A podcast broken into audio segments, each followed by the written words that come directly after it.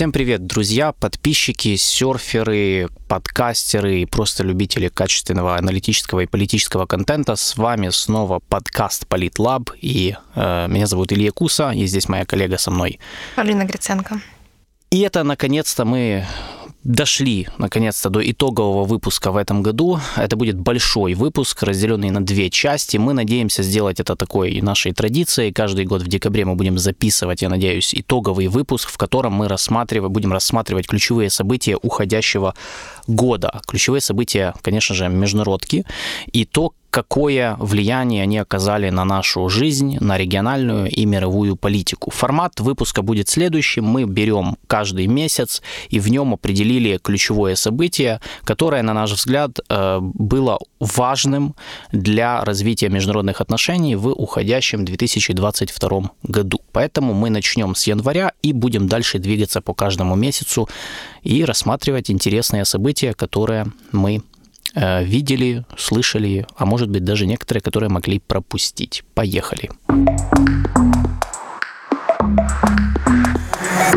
Наиболее ярким, запоминающимся, наиболее масштабным событием января стали протесты в Казахстане, известные как январские события, либо кровавый январь.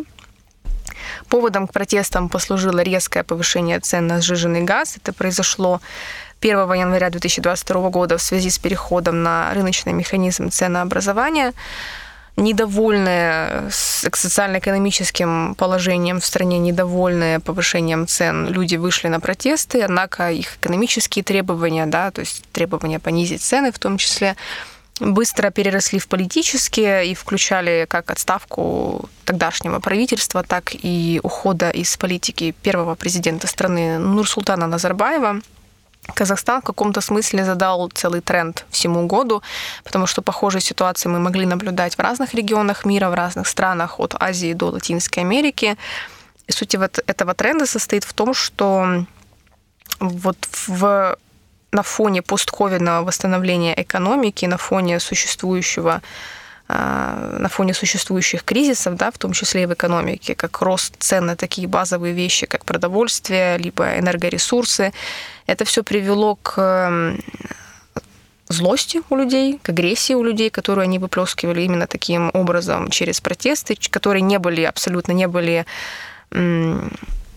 организованными, у которых не было лидера, у которых не было никаких идеологических мотивов, но вот исключительно недовольство социально-экономическим, социально-экономической ситуацией в стране, э, протесты, которые сопровождались э, мародерством, грабежами, погромами и так далее. Недовольством людей воспользовались элиты для того, чтобы совершить своего рода транзит и да, то есть сменить какую-то часть, обновить какую-то часть элит, да, привести во власть какие-то новые лица, скажем так, а, для того, чтобы снизить градус напряженности в стране. И это было характерно не только для Казахстана, но и для других стран, которые мы рассмотрим в дальнейшем. Но по большому счету то, что, то, что произошло в Казахстане, это можно назвать транзитом элит. Да, нужно не, добавить... не транзитом власти, но вот э, частичным, скажем так, обновлением, таким да, то есть, в принципе, ну, э, не, э, политическая система действительно не поменялась э, по итогу январских событий, но мы можем сказать, что воспользовавшись вот этой ситуацией, социально-экономической, сложной социально-экономической ситуацией, мы наблюдали, что столкновение двух кланов политических, которые на тот момент, собственно, и формировали власть в Казахстане, это клан уже бывшего президента Нурсултана Назарбаева и клан, ну, условно нового президента Касым Жумарта Такаева. По итогу э, всего этого события в Казахстане э, клан Такаева резко усилился, э, и, по сути, началась чистка представителей семьи, расширенной семьи Назарбаева, и по итогу января мы видели, что в Казахстане часть правящих элит усилилась, те, которые формируются вокруг Касым Жумарта Такаева, Назарбаева, тогда как люди, связанные с Назарбаевым, начали терять влияние, многих из них начали смещать с руководящих должностей, и даже тех, которые имели существенный контроль над топливно-энергетическим комплексом страны. Собственно, в чем и состояла главная претензия, ну, одна из ключевых претензий и споров между двумя кланами. Это вопрос перераспределения финансовых потоков и э, доходов от э, нефтегазовой отрасли. Поэтому январские события в Казахстане действительно показали, э, как на фоне сложной экономической постковидной ситуации. Происходит э, обострение внутриполитической борьбы внутри э, правящих элит, какая-то группа элит побеждает другую и усиливается в своей власти, и затем, пытаясь зацементировать свое влияние, э, запускает череду различных, ну, назовем это реформ, изменений политической системы, там, внесение изменений в Конституцию, перевыборы, там, перезапуск органов власти, назначение новых людей на ключевые посты, посты. То, что, собственно, делал такая весь 2022 год и прошлый год, в принципе, он, он, он начинал это делать. И э, таким образом, выходя на то, что можно назвать трансформацию политической системы сверху, когда правящие элиты сами выходят на, после транзита, сами выходят на изменение политической системы, так, чтобы ее адаптировать лучше к новым вызовам, которые, э, ну, собственно, с которыми страна сталкивается в постпандемийном, постковидном э, мире, э, в мире формирующегося нового, формирующегося качественно нового мирового порядка. И, в принципе, главный вывод, итог января в привязке к событиям в Казахстане, это вот этот видимый транзит политической власти во многих странах, в частности в постсоветских республиках, потому что Казахстан не первый и не последний. После Казахстана э, там был, была история с Туркменистаном, э, э, где отец передал власть сыну. Была до этого история с Узбекистаном в 2016 году, когда умер экс-президент Ислам Каримов. После него там произошла перезагрузка элиты, передоговорились и поставили нового президента Шавката Мирзиёева, и они пошли путем тоже реформ и многовекторности. Э, и э, то же самое э, может произойти в Таджикистане, где все еще при власти остается старая элита во главе с президентом Эмамали Рахмоном. Главное событие февраля, безусловно, вторжение России в Украину, начало полномасштабной войны, которую развязала Россия 24 февраля. Э, мы не будем много об этом говорить, потому что сказано было очень-очень много в этом году. Мы все жили в этом году на самом деле э, войной э, и трагическими и иными событиями, которые эта война принесла. Главный вывод, который мы хотели сделать, безусловно, по этому событию, которое является ну, ключевым не только в феврале, а в принципе одно из важнейших событий этого года, это стратегическое поражение России э, по, по результатам войны в Украине. Э, можно уже говорить о том, что э, вторгнувшись в Украину 24 февраля, Россия проиграла стратегически. То есть она не проиграла еще на поле боя, она не проиграла там прям сразу, да, там, так, ну, так, тактически даже, но в, в средней долгосрочной перспективе, то есть с точки зрения развития самой России, развития их политической системы, включения России в новую, в повестку нового мирового порядка, то, к чему они, собственно, стремились на глобальном уровне, они не смогли отстоять свой глобальный интерес, они продемонстрировали неспособность э, силой оружия изменять э, тот порядок в регионе и мире, который они считают э, более был бы более выгоден и их интересам. И таким образом э, стратегическое поражение России запустило процессы, связанные с перераспределением политического и экономического влияния в регионе постсоветского пространства Евразии и в мире в целом. Потому что внезапно э, за один год все увидели, что, э, во-первых, Российская Федерация э, не настолько могущественна и сильна, как многие думали, особенно в военно-политическом плане. Во-вторых, Россия растеряла очень многие позиции в других регионах в результате этого вторжения, поскольку ее репутация и авторитет были подорваны, были наложены беспрецедентные санкции санкции, которые ранее были даже немыслимы со стороны Запада, в том числе даже первые энергетические санкции, которые мы недавно были объявлены вот буквально под занавес, так сказать, 2022 года. Э, что, собственно, привело к разрыву связей между Россией и Западом. Э, и, э, то есть, связи, которые, я напомню, строились сколько, лет 40, с 80, конца 80-х годов. И это перечеркнуло многие достижения российской дипломатии последних 15-20 лет, которые были направлены на становление России как отдельного глобального полюса мирового влияния в будущем многополярном мире. То есть после Украины им это не светит в стратегическом плане, потому что они ослаблены, они втянулись в войну на истощение, а война на истощение, она э, э, в большинстве случаев э, не несет никаких стратегических выгод э, и по большому счету всегда э, является проигрышной, особенно для агрессора, у которого нет ресурсов на то, чтобы ее вести, потому что изначально Россия не планировала вести войну на истощение, что нам показали события февраля, марта и апреля, и э, дальше они втянулись в этот водоворот водоворот событий, поскольку э, отступать было нельзя, не потеряв лицо и не вызвав существенный политический кризис внутри страны, а им пришлось двигаться дальше, и они стали заложниками фактически собственной э, пропаганды и собственной повестки дня, от которой они уже просто не смогли отказаться. Стратегическое поражение России – это один из ключевых итогов года и трендов политических, потому что ослабление России ведет к э, тому, что они оставляют после себя вакуум влияния, который, с одной стороны, дает возможность другим игрокам, региональным и глобальным, проникать в этот вакуум и заполнять его, то есть вакуум влияя вместо России, то есть усиливать свои позиции в тех регионах, где Россия была ослаблена в результате своей зацикленности на Украине. С другой стороны, этот вакуум влияния, по сути, позволит, э, даст больше свободы тем странам, свободы маневра, я имею в виду тем странам, которые зависели от России до этого. Особенно это касается постсоветского пространства. То есть это такие страны, как Беларусь, Армения, Казахстан, Таджикистан, э, Азербайджан, Иран и многие другие, которые имели определенные зависимости или на них влияла Россия в той или иной степени. Теперь, когда Россия зациклена на Украине, у них, появился серьезное, у них появилось серьезное пространство для дипломатического маневра на мировой и региональной арене, что мы видим уже очень хорошо в этом году на примерах там, того же Казахстана или Армении, которые начали вести более самостоятельную от России политику в некоторых вопросах. Поэтому с точки зрения развития системы международных отношений, э, стратегически стратегическое поражение России в результате их вторжения 24 февраля – это ключевой итог этого года.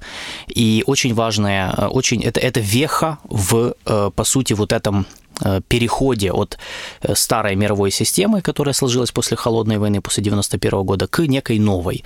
Но если раньше мы думали, что в новой системе Россия будет занимать какое-то особое место, как отдельный полюс влияния, теперь, после того, что случилось э, в Украине, мы, нам не приходится и не придется, скорее всего, говорить о том, что Россия будет отдельным глобальным полюсом влияния. То есть в лучшем случае их ждет статус ну, регионального государства с такими ограниченными интересами, средствами и ресурсами, э, если, конечно, им это будет позволять санкционная политика Запада. Март был отмечен приходом к власти нового президента в Чили Габриэля Борича. Президентские выборы в Чили состоялись в декабре 2021 года, однако в должность Борич вступил только в марте. Следует отметить, что Борич э, выдвигался в качестве единого кандидата от коалиции левых сил под названием «Одобряю достоинство».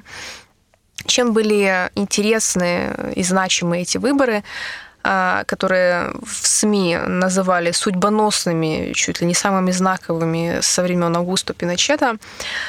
А, два абсолютно полярных кандидата. Один из них Габриэль Борич, э, потомок хорватских иммигрантов, а второй Хосе Антонио Каст, представитель правых сил – сын бывшего офицера вермахта, э, которые мигрировали в Латинскую Америку после окончания Второй мировой войны. Два абсолютно полярных кандидата, которые выдвигали абсолютно полярные идеи, если Борич э, выдвигал довольно радикальные и смелые мысли о, например, о том, чтобы уравнять в правах э, все, все население, то есть я имею в виду представителей в том числе коренных народностей, о том, чтобы э, укрепить права женщин, о том, чтобы возобновить бесплатное образование в стране. Я напомню, что во времена диктатуры Пиночета образование было полностью приватизировано, и в Чили сейчас э, практически нет бесплатных вузов, либо доступных да, вузов, доступного высшего образования что э, Каста называли чилийским Трампом, сравнивали очень часто с бразильским президентом Жаиром Болсонару, потому что Каст выдвигал довольно радикальные правые идеи, он э, неоднократно высказывал свои симпатии самому Агусту Пиночету.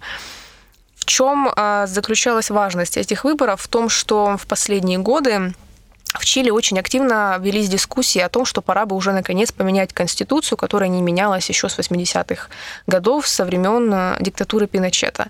И в 2020 году был наконец проведен референдум, где большинство, более 60% чилийцев высказались за эту инициативу. И вопрос состоял в том, э, будет ли, будет ли все-таки изменения в конституцию внесены, если в случае победы Борича шанс на изменения был, то в случае победы Каста предсказывалось, что никаких изменений введено не будет.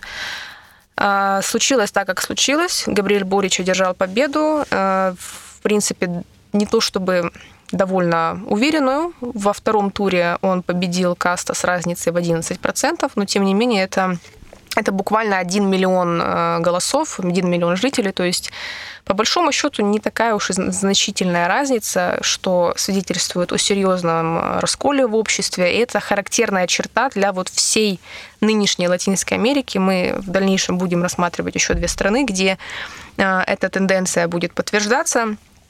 А, следует отметить, что Борич уже осуществил попытку внести изменения в Конституцию. Она состоялась летом этого года. Однако идеи Борича оказались слишком радикальными для чилийцев. Э, при явке в 75%, 60% э, э, проголосовавших высказались против новых изменений в Конституцию. Помимо уже обозначенных мной пунктов, таких как уравнять в правах всех чилийцев, обозначить Чили как многонациональное государство, были предложены более радикальные меры, например, такие как предоставление женщинам квот, квоты в 50% да, присутствия женщин в государственных органах, в органах власти. А, чилийцы сочли такие нововведения слишком радикальными, и, в общем-то, предложение об изменении Конституции оказалось для Габриэля Борича первым большим поражением, первым большим провалом. Сейчас переговоры о повторной попытке референдума ведутся. Однако пока еще рано делать какие-то прогнозы и выводы, будет ли вторая попытка более успешной, потому что еще неизвестно о том, какие уроки политические элиты извлекли из провального референдума и какие обновленные да, новшества и нововведения они намерены предложить в следующий раз. Надо добавить, что Габриэль Борич, как э, представитель ну, нового поколения политиков, э, э, молодой человек, ему 36, если я не ошибаюсь, он во многом считается и считался одним из возможных ну, как сказать, э, да, спасителей вот этой проблемы Латинской Америки, э, разделенности на два полярных э, лагеря, левых и правых. То есть в каком-то смысле то, что произошло в Чили и то, что произошло в других странах Латинской Америки, о чем мы еще скажем, это тренд на, во-первых, то есть это Тут два тренда. То есть первый э, это действительно обостряется вот это противостояние вечное между левыми и правыми. Второе э, вид, виден запрос на некий центризм, то есть на не, ну, не на центризм в классическом понимании политическом, то есть центристские партии, да. на, на нормальность и умеренность, да. А, то есть на поиск некого третьего пути, типа раз мы не можем, то есть мы не воспринимаем правых, потому что они слишком радикальные в отдельных вопросах, мы не воспринимаем левых, потому что они слишком радикальные в отдельных вопросах. Нам нужна какая-то нормальность, вот какой-то нормальный политик, который услышит почує кожного. Вот, вот примерно вот такая, э, э, такой запрос общества, он э, сейчас присутствует, и это отображается вот в тех и в голосованиях за разных кандидатов, то есть когда выбирают Борича, и некоторые выбирали его не потому, что там они считали его там каким-то гениальным, как раз вот возможным инициатором вот таких изменений, а больше потому, что меньшее зло, например, по сравнению с другим, но у него тоже к нему были определенные претензии. Э, схожим образом происходило, э, происходили выборы президента Перу э, Педро Кастио, который тоже как бы внесистемный кандидат, за которого проголосовали, потому что, ну, интересно посмотреть, а что будет такой человек делать, а не традиционные элиты. А вдруг он придумает, как страну направить, вот как ее вывести, этот корабль, между двумя враждующими лагерями в некое третье, так сказать, светлое будущее. И это очень интересный тренд. Он еще раз подтверждает вот это место Латинской Америки на пока что э, периферии международной системы, системы международных отношений, потому что пока они не разберутся в себе, в политико-идеологическом плане, очень сложно говорить о э, политической стабильности стран Латинской Америки, а, соответственно, и о каких-либо перспективах, например, их региональной интеграции, потому что никакой интеграции не может быть, пока они настолько расколоты между собой. Следующее важное событие года – это политический кризис на Шри-Ланке. Стоит отметить, что кризис начал тлеть еще в марте месяце, однако наиболее его яркие проявления мы могли наблюдать в апреле и позже, потом в июле.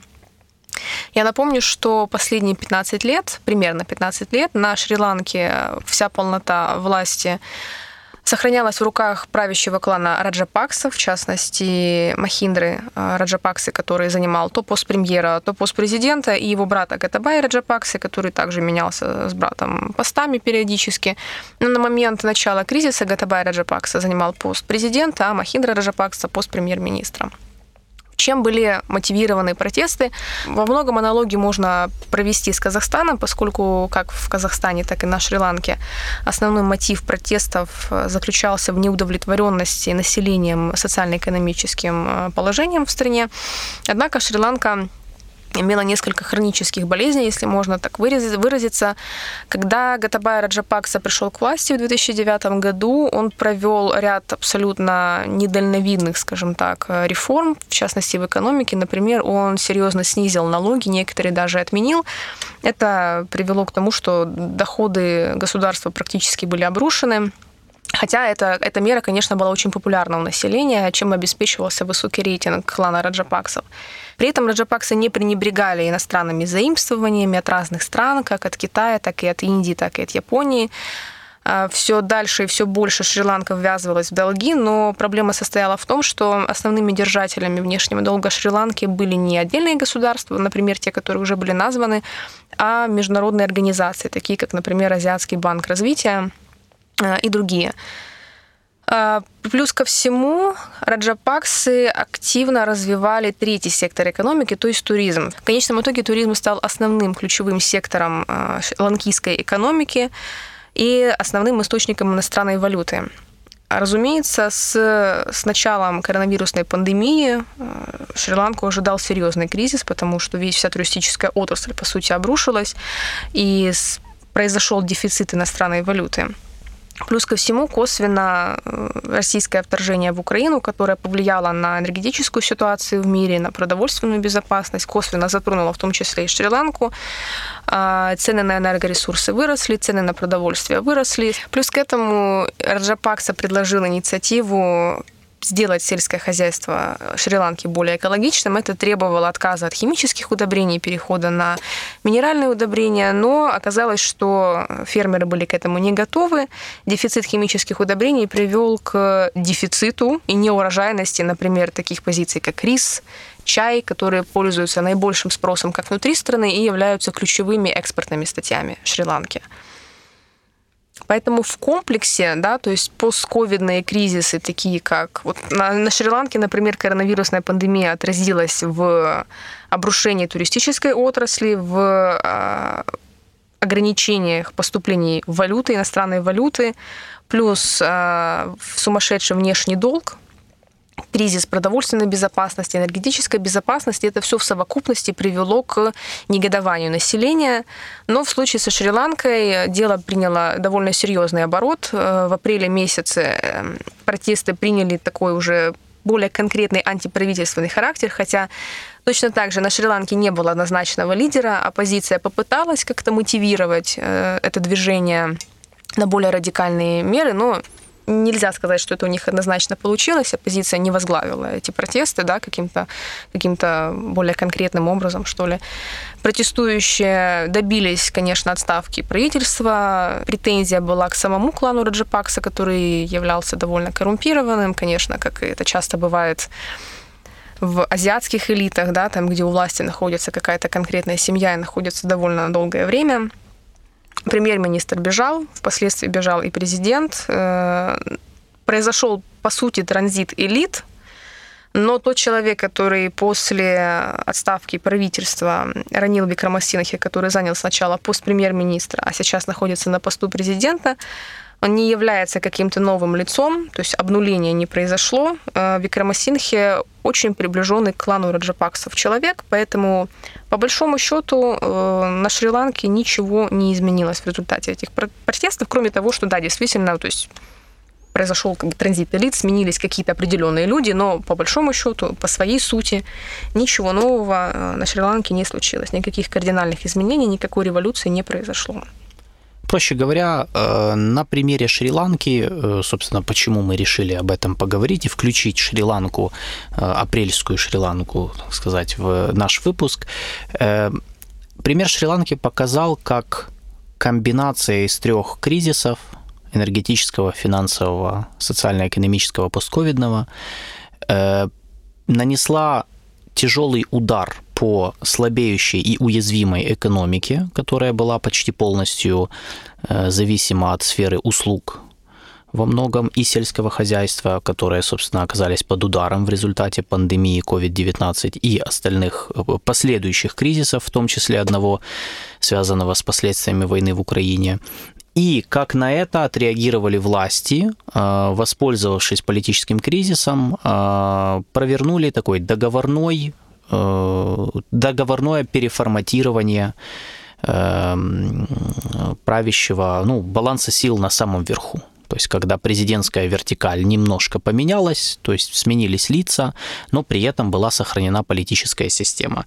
Это очень поучительная история, потому что это история не только маленькой Шри-Ланки, это история, которая повторялась и может повториться во многих странах, которые, ну, по сути, находятся в очень похожем положении. На самом деле Шри-Ланка не единственная страна, и не только Азии, которая имеет уязвимую экономику, которая, по которой может точно так же и уже ударил вот, вот эта комбинация трех кризисов, и где э, правящие элиты, э, ну, скажем так, э, имеют не самые крепкие позиции в глазах общественности, в восприятии общественности.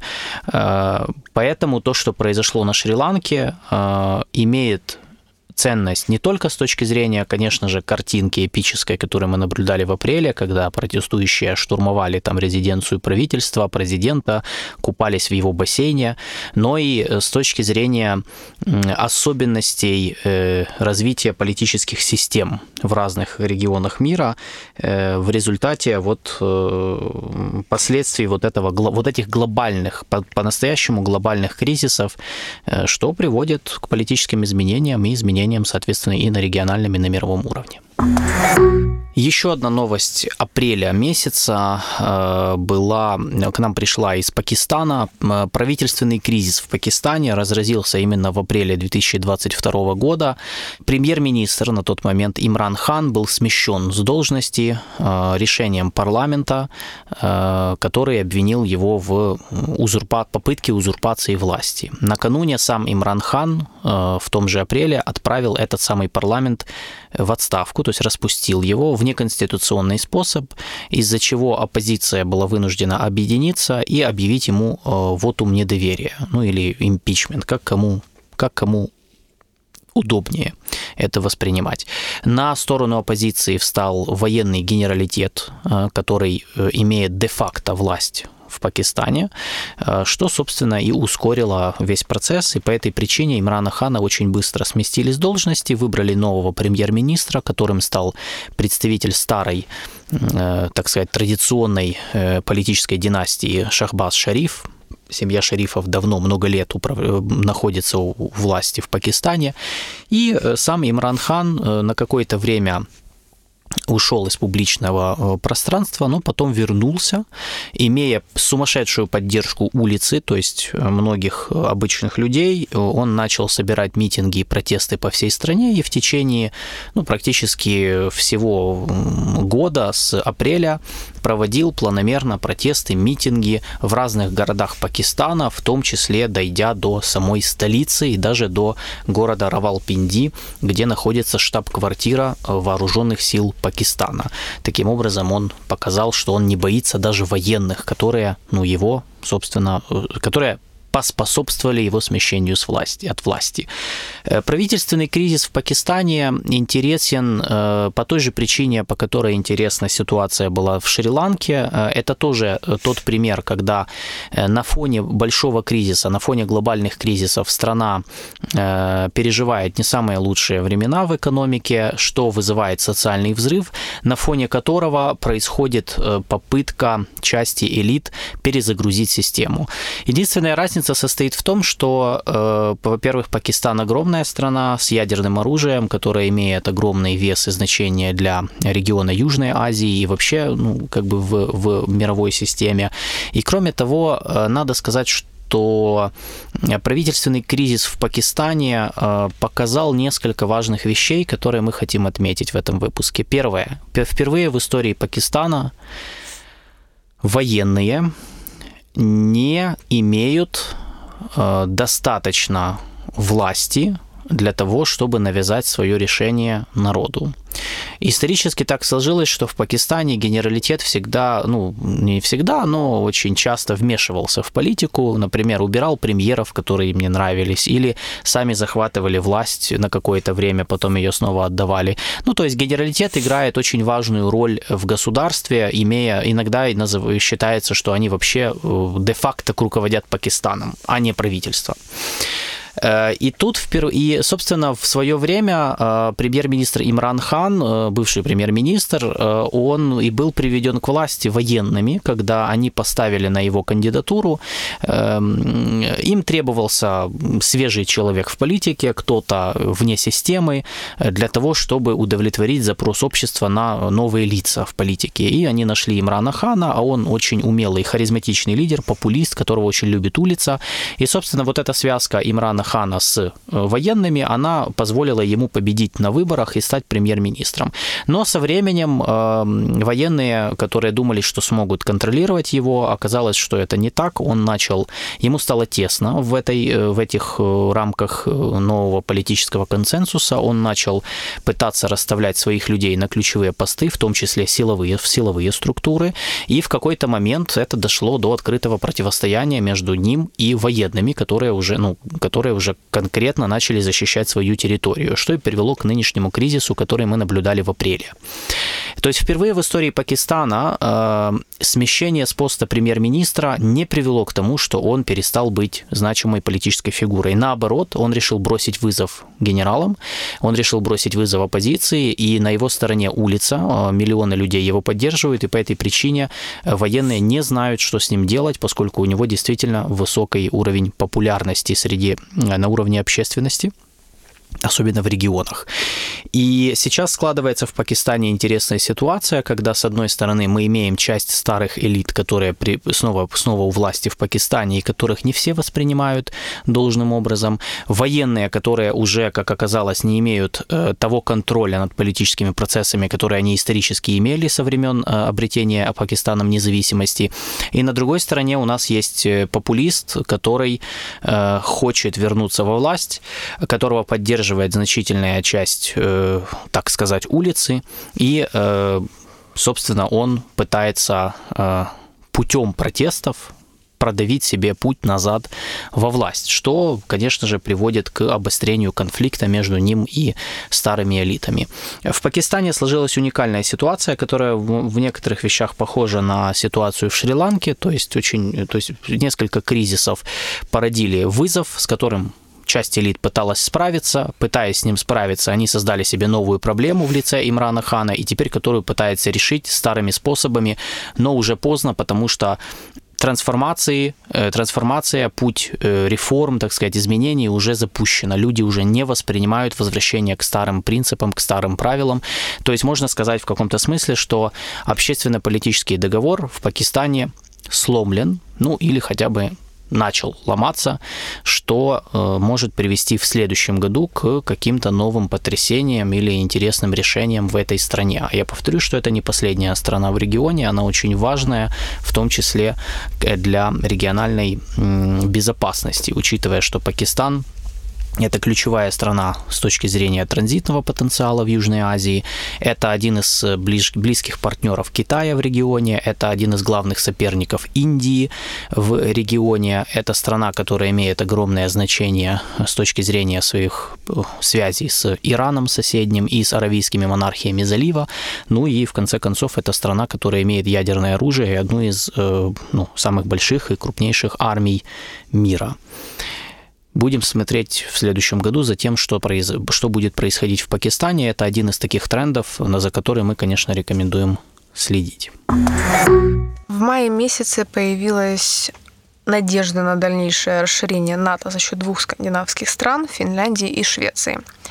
Инициатором возможного вступления в НАТО изначально выступали Хельсинки, которые на фоне э, нового, новой фазы российско-украинской войны, на фоне полномасштабного вторжения России в Украину заговорили о возможности отказа от своей традиционной политики нейтралитета, которой Финляндия придерживалась на протяжении всей холодной войны, ну и по большому счету с момента развала Советского Союза, учитывая, что Финляндия имеет довольно продолжительную границу с Российской Федерацией в политической элите Финляндии заговорили о том, что, возможно, наступило время перемен, и, возможно, куда безопаснее было бы отказаться от политики нейтралитета для того, чтобы присоединиться к Североатлантическому альянсу.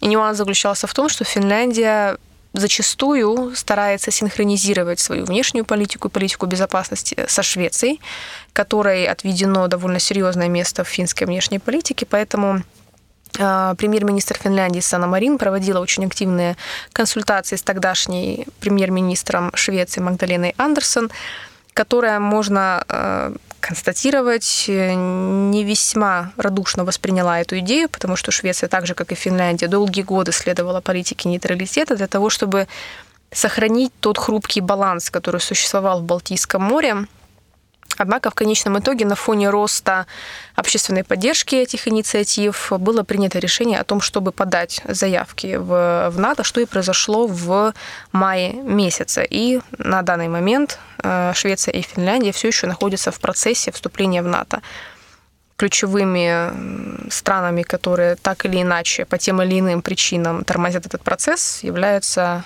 Турция и Венгрия. Например, со Швецией э, Турция ведет активные переговоры о выдаче людей, подозреваемых Анкарой в терроризме. И по большому счету э, история с расширением НАТО э, за счет Финляндии и Швеции это история, ну, во-первых, про мобилиза... беспрецедентную мобилизацию Альянса за последние 30 лет. И это один из ключевых трендов, связанный в том числе с войной в Украине, э, да и в первую очередь с войной в Украине. Э, во-вторых, это тренд, который нам рассказывает о э, фактически возвращении в той или иной форме особенности эпохи холодной войны, то есть баланса сил, который был при, во время холодной войны, когда э, страны ЕС и Соединенные Штаты, то есть страны НАТО, мобилизуются против общего врага, которым снова является Россия, и некоторые страны э, ради этого э, отказываются от нейтралитета, Швеция и Финляндия, который был продуктом э, на самом деле политических, политического консенсуса э, конца холодной войны. 80-е, 90-е годы, Хельсингский процесс, э, который, собственно, родил все эти нейтралитеты, то есть установил определенный баланс сил между Россией и э, между Россией постсоветской и странами НАТО после 91 года. Сейчас мы видим, что это все ломается. Мы опять возвращаемся к той риторике, к тому раскладу, который ну, немножко в другой форме, но тем не менее, который существовал во времена железного занавеса. И кроме этого, расширение НАТО, скорее всего, будет иметь серьезное влияние на расклад сил в Арктике, где продолжается борьба, ну, соперничество между Россией, с одной стороны, и э, странами Запада, с другой стороны, за ресурсы Арктики, за транзитный потенциал северного э, пути, который пролегает через Северный Ледовитый океан, за Э, геостратегическое расположение, собственно, э, ну, некоторых территорий в, арктическом, в, в арктической зоне.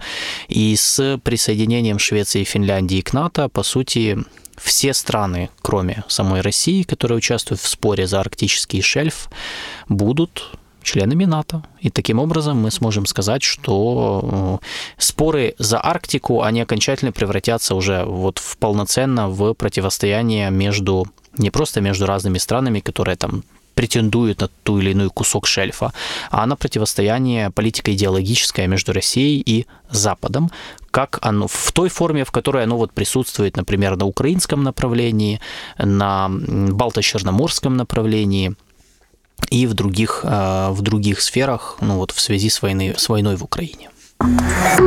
Главная новость июня – это мадридский саммит НАТО.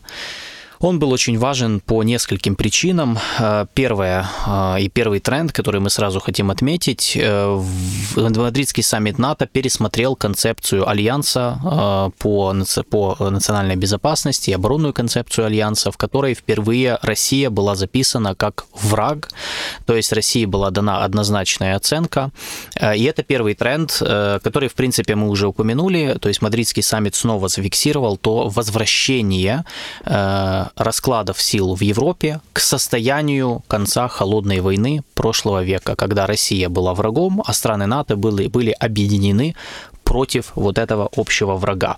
Второй тренд, который тоже можно связать с мадридским саммитом, поскольку в концепции НАТО э, страны упоминали и Китай, его там назвали э, системным вызовом, э, не стали называть врагом, то есть не стали э, давать такую же оценку, как России э, в этот раз, но э, системный вызов означает, что страны НАТО окончательно определили Китай как своего системного, то есть долгосрочного соперника, с которым они намерены конкурировать в ближайшие годы или даже десятилетия. То есть можно сказать, что Китай занял окончательно свое место в натовских доктринах, и блок НАТО будет все-таки направлять часть своей деятельности на противодействие Китаю, что является очень интересным поворотом в вот этой длинной истории взаимоотношений Китая и Запада.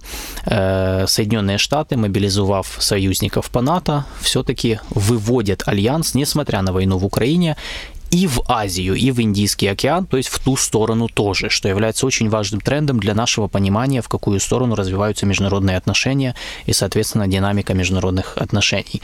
И третий очень важный момент, который тоже э, можно связать с мадридским саммитом в июне, это то, что НАТО э, уходит на глобальный уровень. То есть мы можем сделать вывод, что НАТО э, постепенно трансформируется в нечто, что можно назвать НАТО Global, то есть глобальное НАТО. Э, в каком смысле? Э, на саммит были приглашены ряд стран, которые не входят в альянс, но они являются тесными партнерами Соединенных Штатов и стран НАТО, ну с НАТО как организации. В числе этих стран, это те страны, которые мы тоже считаем коллективным Западом в расширенном понимании, то есть это там это не европейские союзники НАТО, такие как Австралия, там Новая Зеландия, Япония, Южная Корея, э, Индия и так далее. Э, то, что с этими странами в этом году НАТО на фоне войны в Украине начал, начало э, еще больше усиливать сотрудничество в разных сферах, включая военно-техническое сотрудничество, говорит о том, что Альянс начал расширять свои границы и уходить за границы Европы, что является логическим продолжением, э, ну, собственно, главной цели США – это сдерживание и противодействие Китаю, не только России.